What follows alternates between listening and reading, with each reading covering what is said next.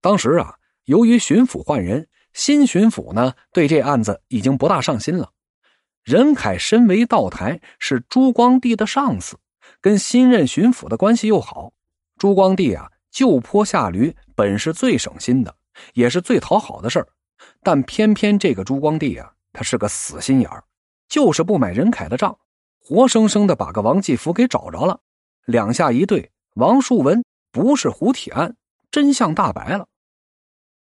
但凡地方有事儿啊，这御史们都要掺和。王树文案呢，由于跟这盗案有关，跟衙役作案有关，河南士绅就有切肤之痛，自然就引起了他们的关注。这么样一来，御史，尤其是河南籍的御史，谭张交加是声色俱厉，有的言论也涉及到了当时的河南巡抚李鹤年。按道理说呀，李鹤年不管这事儿也可以，反正这案子也不是他任上办的，但偏偏此时的他呀。受了任凯的蛊惑，又被御史的言论所激，居然自己站起来反击，坚持要办王树文的死罪。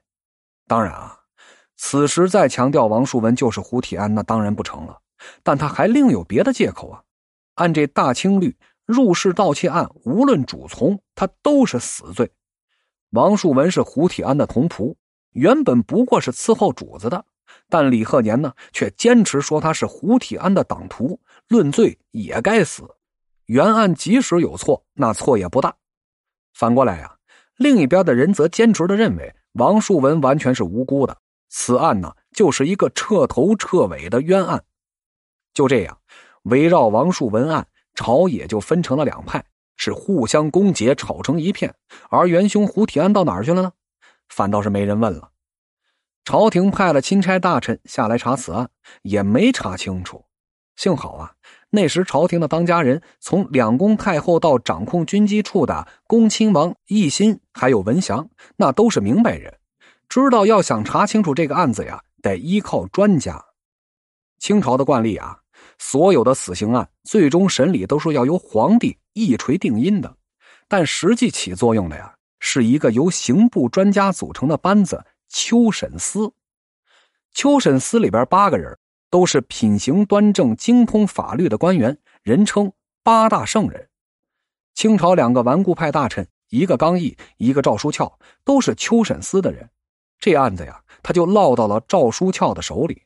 一度啊，李鹤年动用他的关系游说朝廷，这赵书翘的压力就很大。但赵书翘在调集了所有卷宗，研究了案情之后。力主此案就是冤案，无论谁来说情，他都给顶回去了。声言呢，只要他还在秋审司，这案子非给翻了不可。就这么样，案子最终的结果呀，差强人意，王树文无罪释放，而审理此案的马柱和任凯等人都被发配了。李鹤年呢，也因此丢了官。此时啊，离这王树文入狱已经有三年之久了，案子平反。所有主张王树文无罪的人都松了一口气，但人们竟然都忘了真凶胡铁安还在逍遥法外呢。胡铁安呢，也就一直逍遥法外。据说呀，他换了个地方，换了个名字，依然呢做着他的捕快。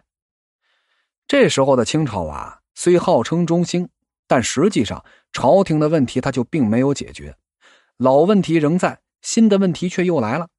西方的压力逐渐增加，但由于太平天国的战乱，人口减少了一个多亿，严重的人口问题、土地问题为之缓解了。由湘淮军兴起而伴随的军事现代化，也使得这朝廷的镇压能力啊是大大提高。传统的农民起义式的反抗被极大的遏制了。由湘淮军兴起而导致的朝廷政治格局的改变，汉族士大夫的权力份额是大幅度增加。